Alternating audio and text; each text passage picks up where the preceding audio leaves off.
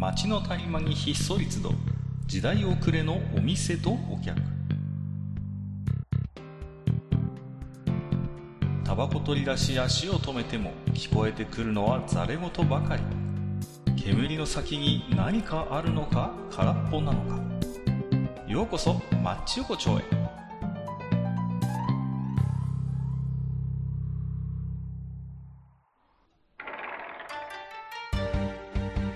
よい大将、まだやってる？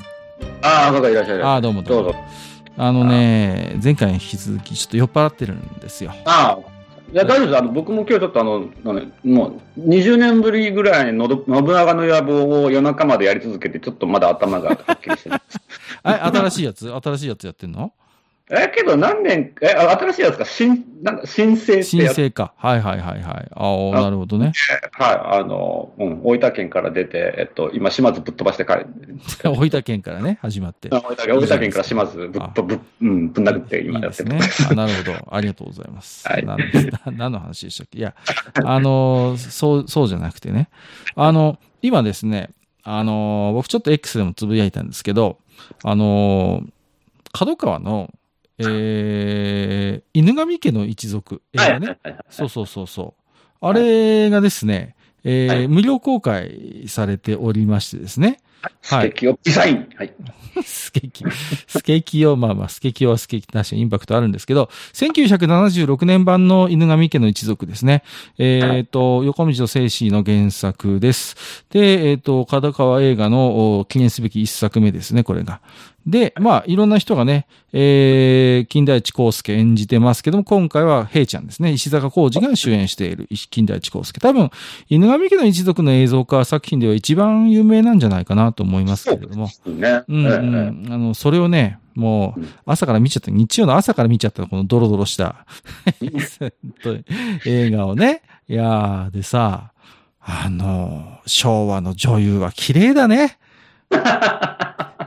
綺麗だよ。わかるうんわかる。そうね。その、島田陽子がもう美、もう本当に美貌がすごいね。もう、びっくりしちゃってさ、ほん、いや、まあ何回か見てるんですよ、もちろん。うん改めて見たらもうさ、もう出る女優、もうあのね、草笛光子が、あのすげえ綺麗なのよ。もうね、ため息出るぐらい綺麗で、あの、うん。なんていうのかな、その、うん、上品さと、どこか妖艶さを兼ね備えたような、本当に輝きを持った、ね、うん。で、演技ももちろん上手だし、そうそうそう、もうね、いい役なのよね。で、うん。そうそう。で、マツコやってるもうね、高峰美恵子のまたこのね、なんとも言えない、こう、女の子を何か業を背負ったようなね、この演技も上手で、な昭和の、やっぱ女優はすげえよ、本当に。もう、ね。なんかね、あのーそうだな、ちょっとまあ、近代一の話が出て、これを、ここもこの話を出すのどうかと思うんだけど、あの、極道の妻たち？はいはいはいはい。ああれごくつまって結構、あやっぱし、あの、まあ、タイトル通り、やっぱし、あの、女性が割とやっぱしっかり活躍する映画じゃないですか。まあまあそうです。昭和の映画まあまあもちろん、まあ、ねまあ、あれはそうですね、あのシリーズはね。うん。しかもシリーズで。でやっぱね、あのーそれこそ何年か前にね、何作目だったかな、なんかを見たんですよ、極妻を、久しぶりに。はいはいはいはい。でその時もやっぱ思ったんだけど、僕も同じようにね、やっぱ昭和の女優、綺麗だよ。これ、あの、やっぱさ、今みたいに、こう、なんていうの、あの、まあ、わかりやすくと、画素数が少ない状態で撮ってるわけじゃんか。まあまあまあ、そうですね。えーわかりますよ。まあ、いろんな技術的なものでね。いはい。で、だから、確かに隠れてる部分もあるとは思う。だけども、その、なんていうのかな、あの、うん、身のこなしとか、いろんなものがやっぱ綺麗なんだよね。あのね、なんていうのかな、うーん、まあまあ、岩演技した、演技のそれ自体が綺麗って言った方がいいのかな。なんていうんだろう。岩下島とか片瀬里の、片瀬里乃がさ、若くて、あのね、なんだろうね、こう着物の着こなし一つですよね。だから言えるのは、その、犬神家もそうだし、まあまあうん、大将が例に出した極妻もそうですけど、ね和和装大体和装じゃないですか。はいはいはい。ね、うんうんうんうん。あのさ、うん、犬神家なんてだって喪服だもんね。喪服、そうそう、最初はもうそれこそもろ喪服ですよ。もろ喪服じゃん。でそれがさ、あのだから着物を着てる女優の、その、身のこなしっていうのは本当にちょっとこう袖のさばきだったりとか、うんそういう部分ですよね。うんそう、上品で、そうそうか。つ女性らしさをすごく感じつつ、そう、そうなのよ。そう。で、えー綺麗でエロいっていう。エロいのよ。エロいの。そそう、あのね、犬神家の一族に出てくる女みんなエロいのよ。そうそうそうそう。犬神家はそう。犬神家はそう。うわね、あのね。極妻はそれに、なんていうのかな、あの、野生のタンポポ混ぜた感じ。いやいや、ちょっとよく、例えがよくわかんないんですけど。わかんないね。で、結構でも、あの、よく聞く話が、犬神家で、喪服に目覚めたって人やっぱいるのよね。ああ、本当。何人か僕の知り合いでも、あれで、そういうの、そういう人いるんだ。あれで喪ね服いいよねっていう人ってやっぱり少なからずいるらしくて、ある種の喪服萌えをこう作ったあの映画と言っても過言ではないというね。で、あのね、そう、とにかく着物着てる時の体のさばきなんですね。これをやっぱトレーニングしてる女優さんってはっきりわかる、やっぱり。うんうんうんうん。やっぱね、違うんですって、その、やっぱりこう、着物着てる時と洋服着てる時って体のさばき方、動きの一つってもう全然違うと。足の運びからしてね。うんうんうん。でそれがやっぱりこう、当たり前に自然にできる女優さんの凄みっていうのをね、うん感じるんですよね。うんうんうん。で、やっぱね、あのーまあ、いわゆる和装っていうものが基本的に、あの、なんていうのかな、首元と下半身のエロスなんだよね。はいはいはい。まああ。まあまあ、そうねそう、。それと指先のエロスなんですよ。指先ねはいはいはいうんはいはえこの3点セットなんですよ、やっぱね、私的にはね。い。なるほどね。うんうんう。うんだからね、あの、その辺をやっぱね、ちゃんと意識して見せてくる監督っていうのも大事。まあまあまあ、そうね。うんまあ、うんうんうん。まあ、ね、あの、あれですけどね、あの、犬神で言えば市川コーンですけれどもね。そうですね。あの、そうそうそう。ね、大将も好きなね。はい。あの、そうそう。いやいや、まあまあ、そんな、なるほどね。なるほど、なるほど。で、で、まあ、その日曜の昼間からそんなエロいもん見ちゃったと。エロい目、まあね、若干の濡れ、濡れ場もあるしね、まあ、あの、ううん。ん、まあまあミステリーですけど、そうなんですけどね、いや、昭和のね、角川映画、ちょっと久々にいろいろ見たいなと思ってね。ああ、そうそうそう。いいですね。ね。昭和の映画、あの、ー。あの、セーラー服と機関銃をね、久々に見たくなったなっていうね。かザ・角川だったんだね。そうそうもそうそうそうそう、そう、これと、時をかける少女かな。ああ、そうですね、そうですね。もうザ・角川。もうそうそう角川そうの、もう昭昭和の角川映画のもう代名詞ですね。そうなんですよ。もう、お見通し通りだからね。もう、相手は。あもう、うんアマちゃんの親父であったんだから、もうさ。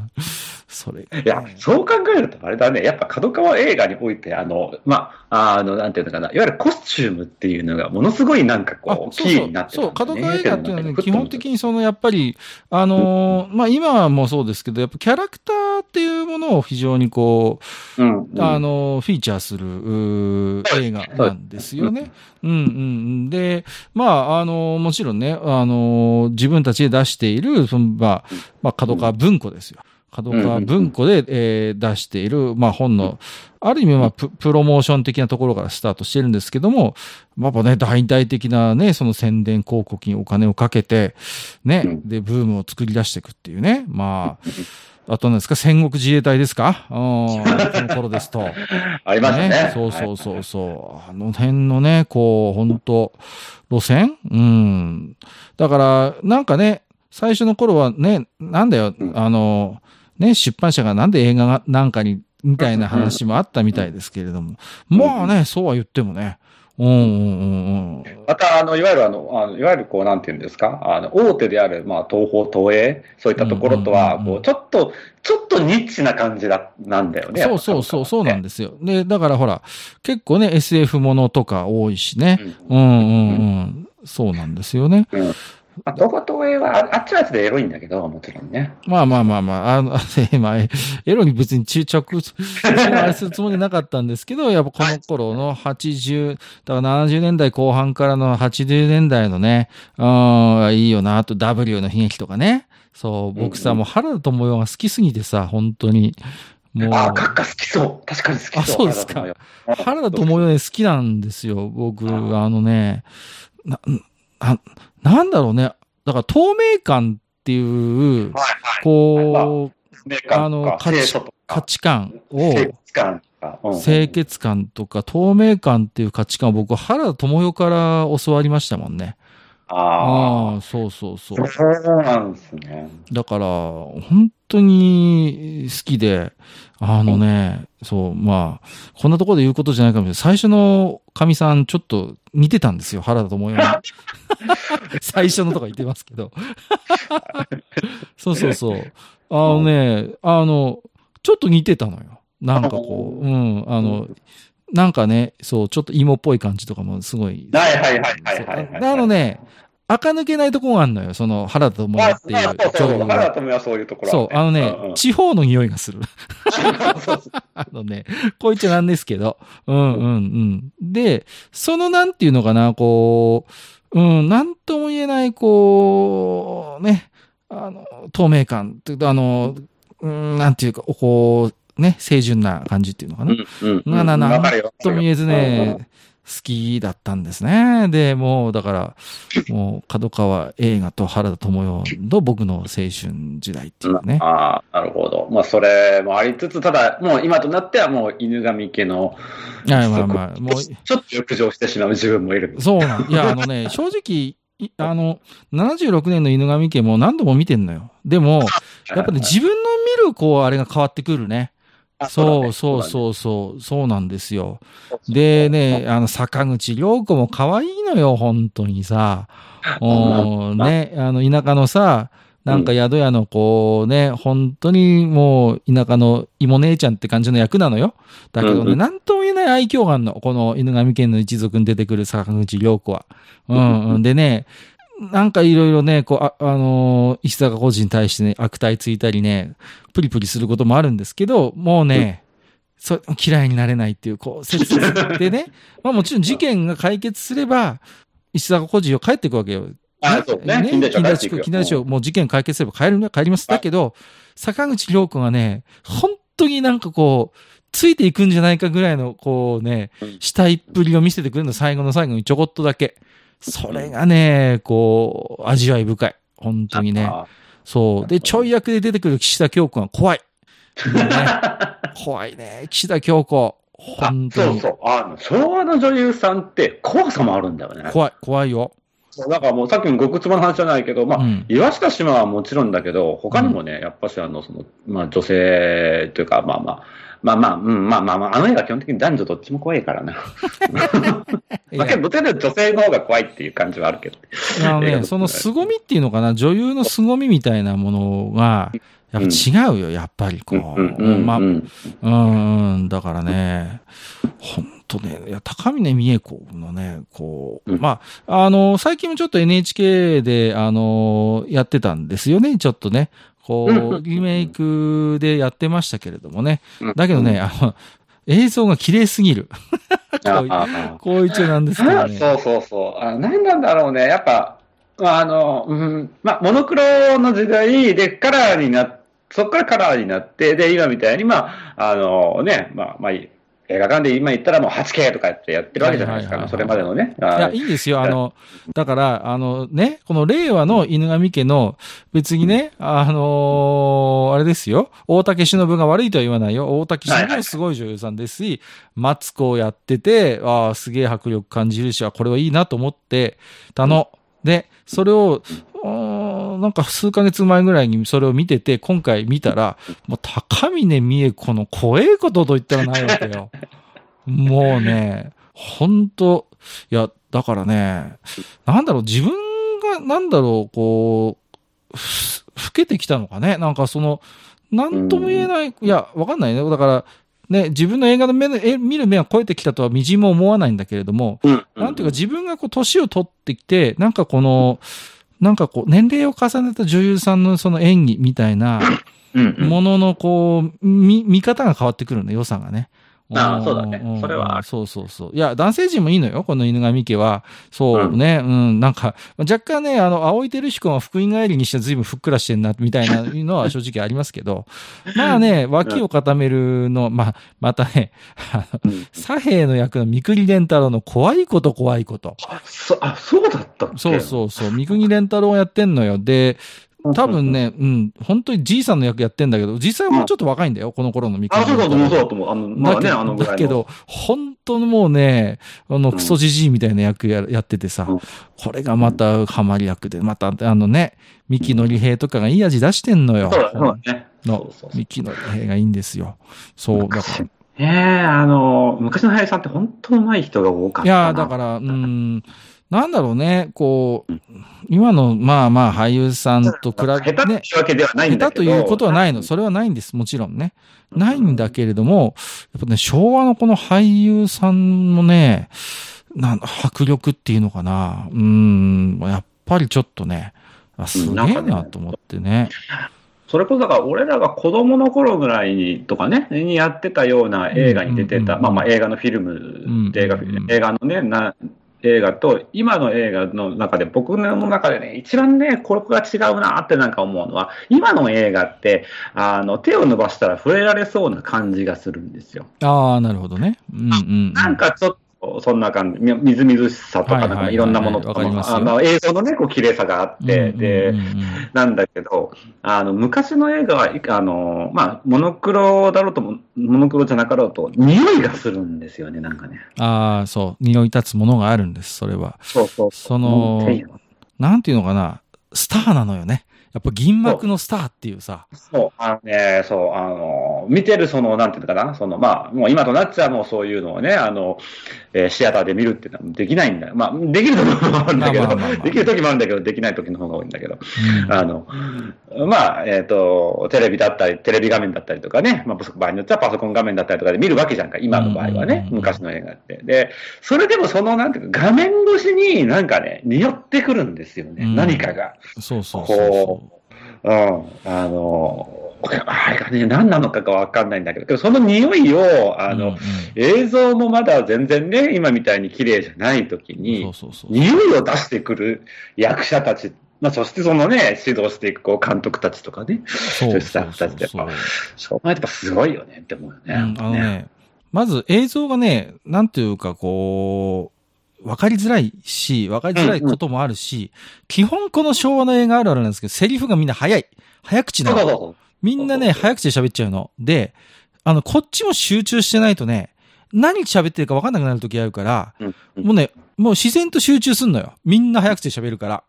何なんだろうね、あの昭和の映画のあるあるですけど、みんなセリフが早いっていうさうん。ね。で、なんだろうね。今だ、今でこそ、こう、カメラアングルっていろんなアングルだったりとか、それこそ CG とか使ってさ、うんいろんな感じでするじゃん。はいはいはい。ねだけど、昔のそれこそ、まあ、犬神家もそうだし、まあ、いわゆるこう、あの、うん、ううん、まあ、特撮系はまたちょっと別ないや、でも黒沢映画も大体セリフ早いよね。みんな早口で喋るよね。志村隆とかさ。俺、志村隆何喋ってるかわかんねえもんだって。て。めっちゃ集中しないと分かんない時ある。そうそうなんか叫んでんだけど、何言ってんだかわかんねえみたいな。もうさ、あの、ゴジラにも出てたじゃん、志村隆さ。何喋ってるかわかんねえんだもん。そうそう。あのね、普通だったら4秒ぐらいで喋るのも、もの、まあ、うん今だったら4秒ぐらいだ、喋るの2.5秒ぐらいになってるよそうそうそうそううな感覚なんだよね。そうそう。そう、そうそう。で、なんていうのかな。あと、あの、まあ、そういうこう、喋りの速さもそうだし、あと、やっぱり、なんていうの、こう、それこそ、あの、あの、なんていうの。まあ、あの、横から、こう、あの、本当にこう、カメラで映してるよっていう価格じゃんか。なんていうの。まあまあまあ、そうね。うん。ね、そうそう。ああの、もう、あれですよ。あの、若い方はわかんないかもしんしんないけど、もうあの、トラさんのあの、実家の茶の間の 映像だよ。あの撮り方だよっていうね。うん、あの、あれが、あれが特徴だよね、やっぱね、昭和ね。いやーだからね、その、うーん、な、なんとも言えない、こうね、迫力をね、なんか感じちゃって、当時感じなかった、今日、今日、まさにね、午前中見てたんですけど、ああ、だからね、ぜひね、大将見てほしい。まあ、YouTube で、あの、無料で見られますから。久しぶりいいに、じゃあちょっとよ。あの、あの池上決はい、あのじゃあ逆立ち、逆立ちしてみますね。はい。いやいやあ別にあの別にあの、スケキをやんなくていいんですよ。スケキをやんなくていいから。あの、うあのね、で、あの最近うちの息子がね、スケキヨごっこって言って、あの、ソファーでひっくり返って足だけビヨーンって出すんですけど、はいよくやる、よくやるよ。やってた、俺も。元ネタで、元ネタ知ってんのかよと思ったんですけど、まあまあまあ、そんなね、えー、あの、いいなと思ってね。いいでね。えそうそうそう。だからこっちも集中しちゃうの。その、やっぱりね。うんうんうん。でね。やっぱこう、なんていう、横溝静止の、こう、なんとも言えない、こう、ね、なん、土臭い、こう、土着的な、こう、ミステリーっていうのがね、あんまど、どんぴしゃはまるんですよね。で、あの世界観独特だよね、ほんとね。独特なんですよ。うん。で、ね、で、そんな横溝静止も実は亀尾出演してるのよ、この映画に。あ、確かそうだったね。そうなんです。出てるんです。本人もね。だけど、周りがやっぱ名優揃いだからね、うんもうね、棒読みっぷりが半端じゃないの。もう、もうね、一人浮いちゃってんのよ。もうさが、ないでしょ、それは。しょうがないよね。。でもね、俳優じゃないからね。だけどさ、そりゃないぜぐらいの勢いなの。あの、うん捜査一課長のあの、ナイツの花輪張りに棒読みなわけで、あの、ひどいってもんじゃないのよ。おいおいおい、これ、これいいのこれみたいなさ。もう、こ、こ、だって、おや、金田一さん、もうお帰りかいとかってことだね。おいおいっていうさ。もうちょっとなんかあったでしょみたいな感じなんですけど、まあまあまあ、それは一つ置いといてね。まあぜひ皆さんもね、はい、えーご覧になってない方はぜひあの、はいまあね、一応この犬神家の一族という映画は昭和娯楽映画のね、金字塔と言われた映画でございますので、そう。はいだはい多分ね、あれに影響を受けた、それこそさ、このクリエイターさんって多いと思う。だって、まあ、あの、うんうんうん。まあ、ホラーゲームとかで、とかでも多分、あれの世界観にあ、そうそうそうそう。うん、ですよ。だと思いますね。やっぱ白マスクの不気味なスケキヨもそうだし、ねあの、あなんていうかな、あの、まあ、村、村空間っていうかな。そうそう、これとか、あと八つ墓村とかね。そうそうあと極門島とかさ。あの、一連の、えっと一連のあれをね、だから、例えばゲームで言ったらゼロシリーズなんかはもうほんとこの辺に多分ルーツがあると思う。うんうんううんんうん。うんうん。絶そ対に。れとか、なんていうのかな、あの、サイレンなんかもあのあ空、間、そうそうそう、ああいうね、こう本当的な部分はさ、閉鎖的な日本の田舎の土着的なさ、そうね、もう、そういうやつなんですよ。プロ。じゃん、なんかそんな感じのね部分がちょっと匂ったりとかして、で、あの極門島もいいよ。極門島もね、原作はね、ほんと楽しい。楽しいじゃないや。不気味なね、うん、で、八つ墓村のあの、なんていうの、こう、まあ、動揺というか、なんかこう、ちょっと、ちょっと、あの独特のあの、なんか世界観で、あの、叩きじゃーっていうあの、さ あのさ、あの、あの、ババアの、あのパターンババアがさ、あのあだから、あの、さっきはゲームで言ったけど、ドラマで言ったら、それこそなんだっけ、あの、えっと、なんだっけ、スペックじゃなくてなんだっけ、あれ、トリックか。ああ、トリックね。はいはいはい、もうはい。そんな感じだよね。そうそうそうあれなんかパロったのがトリックなのかな。あそう、いや、だと思いますすよ。完全に横島作品、横溝作品をパロディにしてるんだと思いますけれども。ね、あれはそうね。そうそうそう、そうなんですよ。僕さ、大学の後輩にさ、この横溝正史の、あの、子孫がいてさ、うんのそうなんですよ。そうそうそう。ええと思って。そうね。いや、そんな話もちょっとあるんですけども、まあね、ぜひちょっとこの日本の、なんでしょう、こう、ゲームも含めたホラーのね、あの、世界観を、えー作った、えー偉大な、えーね。あ本当ね、あの、影響を受けてるっていうか、まあ、影響を直に受けてなくても多分、代を重ねるうちにそれとなく受けちゃってるとかさ、そんなのは絶対ある映画だ。うんそうなんですよね。だから、特にぜひね、犬神家の一族今見られますんで、ぜひあの、てんてんてんてんてんてんてんってあのね、そうそうそうそう、あの独特のね、テーマと一緒に楽しんでいただければなと思いますけれどもね。は。はいいえー、そんなね、えー、マッチ横丁、今日もね、一通お手紙ご紹介させていただきますけどもね。ありがとうございます。はい。あのね、前回もそうなんですけどね、やっぱ大将がね、鍋物ドラフト会に投げた選手がね、やっぱインパクトが強いんですね。あの、ケータマンさんからいただきま一番で指名した彼がね。うん彼がそうなんです。ケータマンさんいただいております。えー卵焼きは聞いたことないけど、確かに合いそう。噛んだ時、だし、じゅわ卵になりそうっていうことああ、でしょ？ほら、ほら来た。ほら来たじゃないよ俺、俺俺の意図してることちゃんと。え、何？じわじわ卵になるの？だしを吸って。ああ、それがいいと。いやー、だってほら、ケータマンさんも聞いたことないっていう、僕も本当聞いたことなかったからね。そうそうそうそう。まあまあでもね、もう、まあ、もうここまで大将が押すんだったら、ちょっと、まあ僕も毎日のようにね、お弁当で卵焼き焼いたりしますんで、はい、ちょっと試してみようかなとは思ってはいますけれどもね。ちょっと親な、あの、おでんに、ちょっと、はいあの、少しこう、ちょちょっと余ったから入れてみちゃったみたいな感じで、こう、軽くこうんうんでうん。う、うん、大丈夫。まあ、うちのやつが何て言うかわかりませんけれどもね。まあまあまあまあ。はいはい。ちなみに、あの、今の奥さんは、あの、別に原田智也に似てないですけどね。はい。似てないんですけどね。聞いてねえよ。聞いてないあえて触れなかったんだから、そこ。あ、そうですか。ああ、どうもすいません。あの、はい、えー、ということでね、えー今日はですね、ちょっと昭和の女優俳優すげえぜっていう話になっちゃったんですけれどもね。うーん。なん、なんですかね、こう、ね、自分が老けただけなのかもしれませんけど、まあ、最近のドラマなんかを見ててもね、なんだろうね、こう、別にどっちがうまい下手とか、っていう、いい悪いじゃないんです、これって、やっぱり。うんうん多分そううんうん、た多分そうなんだと思うんです。それは、うん、なんて、やっぱ大将の言う匂いなんだろうね。その、匂い立つ演技っていうものを、やっぱ味わうんだったら、その、昭和の、うん、やっぱ名優、本当に映画が銀幕と言われてた頃のね、そうそうそう。まあ、大将なんかね、黒沢映画好きでよく見てた口だと思いますけどもね。本当だから、いや、あのさ、黒沢へ、あ、いいや、やめとこう。あ、やめ、長くなるかな。やめとこまあまあまあう。黒沢映画言い出すと長くなるし、あと怖い人たち来るからやめる。そうね。そうそう。界隈からね。怖い人いっぱいいるからね、あの界隈もね。そうそう。あの下手に回は。やばいから、マジでそうそうそうそう。いや、わかりますけれどもね。はいはいあと、あのね、あの、ちょっとね、こう、まあ、次回またこういう話の時ですと、仮面ライダーについて語りたいんだけど、ただね、あの、仮面ライダーを語るのにね、僕がね、基本的に仮面ライダーブラック世代っていうあのがね、、出た。いや、ブラック、あれ？アマ、アマプラでやってたブラックさんっての見たの？あ、見てます、見てます。見てる？まあちょっとあ、あれはね、一回俺、あの、もう一つの番組で、ボロカスに言ったからさ、あれはあれはね、あの もう、あれはね、あれは、あでもやめとこう。ちょっとこ、ここで言うと長長くなるからやめるんだけそうそうそうどどう、だけど、どう？俺の中では、なくはない。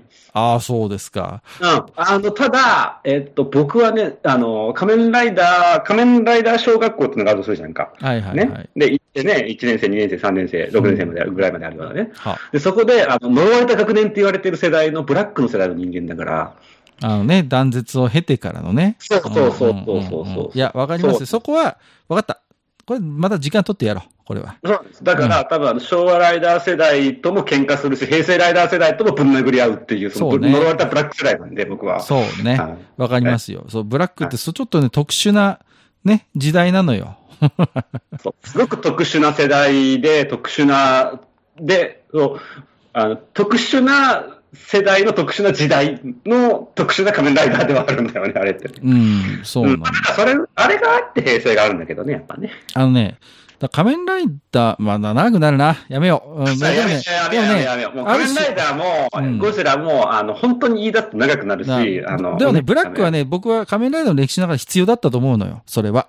なぜなら、ううんん、ある破壊が、想像するためには破壊が必要なのであって、その、十分にブラックはね、RX 含めて、あの、破壊してくれたの、あれは仮面ライダーの歴史を。ね。破で、それをさ、そう、そうの最最終的に、最後に手をつけたのが原作者っていうのもう。ね。そうそうそうそうそう。だからある種、終わらせたのよ、それで。そうそうそう。自分で自分で終わらせたの、あれは。そう。そうそうそうだからでも、そこで破壊し尽くしたからこそ想像が生まれたんです、そこから。うん新たなものがね。そう。うん。そうう。んだと僕はもう、あそこで中途半端に終わらせたら、ある意味仮面ライダーってコンテンツはもう続かなかったかもしれないと思ってる、僕は。だかうん。うん。らブラックと RX である種、別れを告げたんです。そう。それが良かった。まあ、ゆい、まあまあ、本当、あの、最後、石森イズムをちょっと、うん。が、まあ本人の手でちゃんとあった仮面ライダーの最後って感じの。そうですね。まあ、いわゆる直系の遺伝子が残っている最後の仮面ライダーですから、そういう意味で言えばね。うんうんうん。ここはまたちょっとじゃあ、時間を取って。そうですね。ここはまた多分ね、ここは30終わらなくね、ブラックさんは。ブラックさんはね、ほんまに俺、よその番組でボロカスに言ったからもう、言うことはほと,、ほとんどないんだけど、いやいやいや、僕ももう見てしばらく経ってるから言うことも特にないんだけど、まあまあまあ、追われた私は世代ですよって話ですよ。はいはいはい。僕はそれよりちょっと上の世代なんでね。はいはいはい。決してブラック世代ではないんです。そうそう。はいちょっとね、若干僕、大将一回り上なもんですから。はい。まあ、えーそんな感じでですね、じゃあ今日は、はいはいえー何の今日、話今日久しぶりにこうね、あれですね、あの、いい、なんかこう、コンテンツな感じのああ、そう回がそうそうそ続いてね、ここ最う。近ね、そうそうそうなんですよ。まあまあ、ぜひね、えー角川映画はいいぞということで、原田知世いいぞということで、決してね、そう、決してブレンディのお姉さんじゃないんですよ。あの、本当に。ね、ぜひ皆さんも、えーはいうん、快感って言っていただきたいということで、あ、それ違う人ですか？大丈夫ですか？大丈夫です。ひろこのひろこの方ですね、これはね。それ、それ、それ、それ、うん。それ、それ、ヤヤックの方です。ヤックや ね、はい、ということで、えー皆様ぜひですね、角川映画を楽しみくださいということで、えー、じゃあ今日今日これからね、はい、あの、コンビニによって、あの、えー期間中買って帰ろうかなと思いますんでね。はい。ああ、そう。はいこのまま、ああ。はい、ということで、じゃあね、はいえー、どうも大将どうもありがとうございました。じゃあ、じゃあ、じゃあ。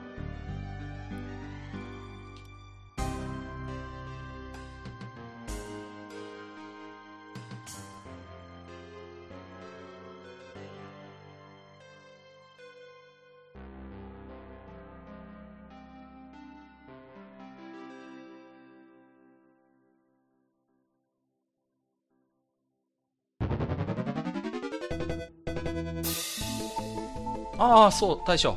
もう一つだけ。なんで愛想そっかしいね。うんなんでもこの町横丁、聞き手の方から置き手紙が届くそうじゃないですか。そうそう、不思議な話だ いやいや別に不思議じゃないんですよ。で、えーと、どうすれば届くんですか？あーなんでも、ブログのお便り投稿フォームか、直接メールすれば届くんです。うん。えーブログに載ってるメールアドレスに直接送ってもいいんだね。